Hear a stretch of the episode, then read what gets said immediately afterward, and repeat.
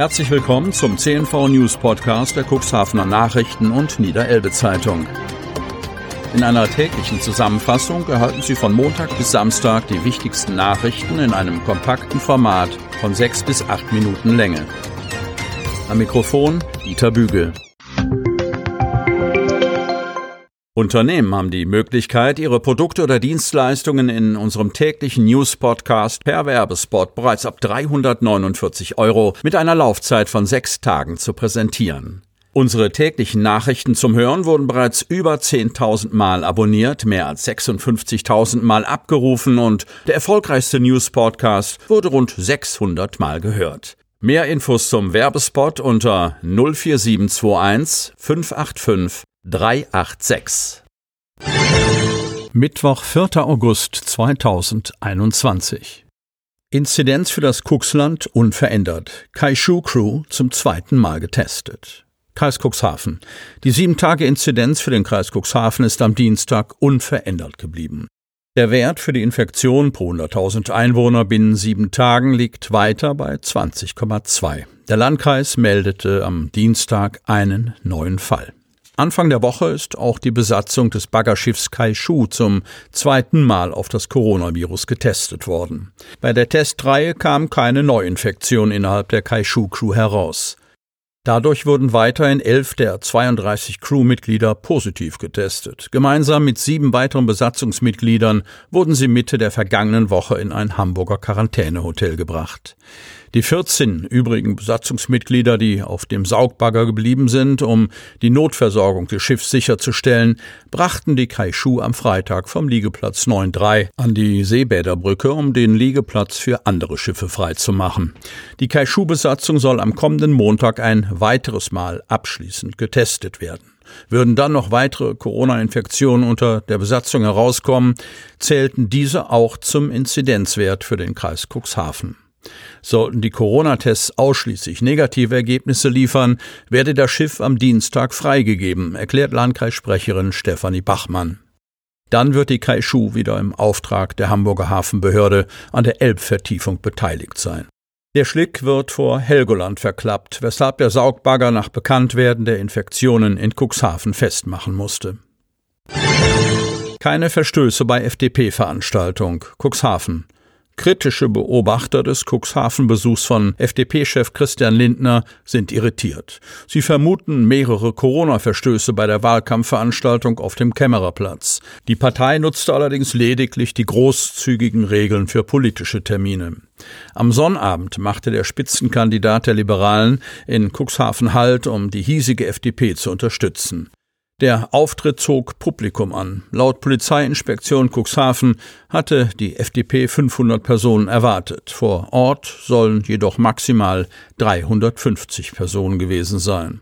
Von den Besuchern hätten jedoch einige keine Maske getragen, bemerkten im Anschluss kritische Beobachter in den sozialen Netzwerken.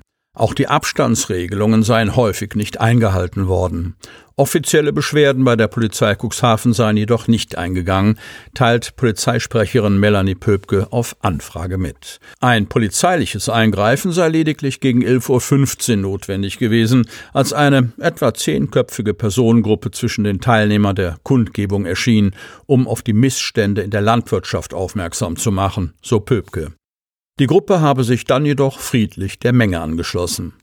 Dass die Veranstaltung den Corona-Vorgaben entsprach, bestätigt Kirsten von der Lied, Sprecherin des Landkreises Cuxhaven. In Stufe 0 des Stufenplans der niedersächsischen Corona-Verordnung, die bis zum Wochenende noch im Kreis Cuxhaven galt, dürfen sich 50 Personen ohne Abstand draußen treffen.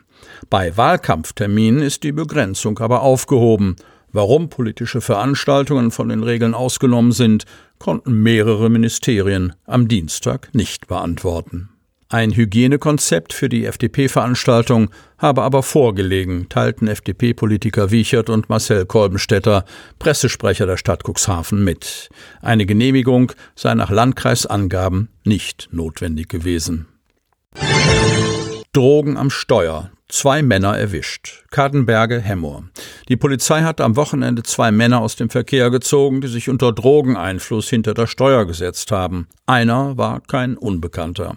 Am Sonnabend entdeckte die Polizei einen 28-Jährigen hinter dem Steuer seines Renaults auf der Westersoder Schulstraße in Hemmoor, der einem Streifenwagen entgegenfuhr. Die Polizisten kannten den Mann, weil ihm die Fahrerlaubnis bereits wegen Drogen am Steuer entzogen worden war. Die Polizeibeamten kontrollierten den 28-Jährigen. Ein freiwillig durchgeführter Drogenvortest fiel positiv aus, also untersagten die Beamten dem Mann die Weiterfahrt. Auch am Sonntag zogen die Beamten einen Mann aus dem Verkehr, der unter Drogeneinfluss Auto fuhr.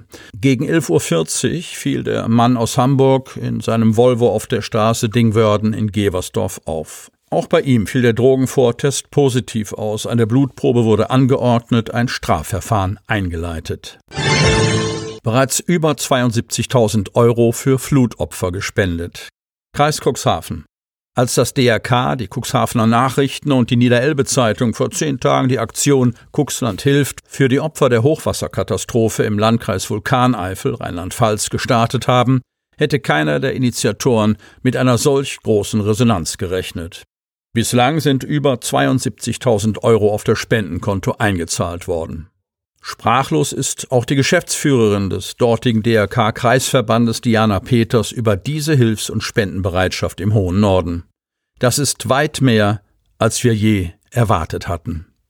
Bei einer Videokonferenz aller Beteiligten wurde nicht nur über das bisherige Spendenergebnis gesprochen, sondern es ging auch um konkrete Projekte, die dadurch finanziert werden sollen. Projekte, die als Soforthilfe dienen, aber auch langfristige und nachhaltige Vorhaben, um Menschen in den Hochwasserregionen bei der Rückkehr in die Normalität zu unterstützen. Eines wurde schnell klar. Die ursprüngliche Idee, als sogenannte Soforthilfe erst einmal Bautrockner zu leihen, um eine Sanierung betroffener Häuser zu ermöglichen, lässt sich kurzfristig nicht umsetzen. Der Grund, der Markt ist leergefegt. Die Geräte sind nach der Hochwasserkatastrophe auch auf Leihbasis nicht verfügbar. Sobald sich die Lage ändert, wird aber reagiert. Doch wie Diana Peter schildert, ist eine Soforthilfe persönlicher Art jetzt notwendig. Auch viele ihrer speziell geschulten und ehrenamtlich tätigen Kräfte, die im Landkreis Vulkaneifel und darüber hinaus mit Betroffenen viele Gespräche geführt hätten, seien an ihre Grenzen gestoßen. Vielen ausgebildeten Helfern muss dringend selbst geholfen werden, um das Erlebte zu verarbeiten. Dies solle kurzfristig im Zuge einer sogenannten Supervision durch externe Fachleute geschehen, so ihre Vorstellung. Erste Kontakte habe es bereits gegeben, um in Kleingruppen unter professioneller Leitung über die belastenden Erlebnisse und daraus resultierenden Erfahrungen zu sprechen. Sie möchten noch tiefer in die Themen aus Ihrer Region eintauchen?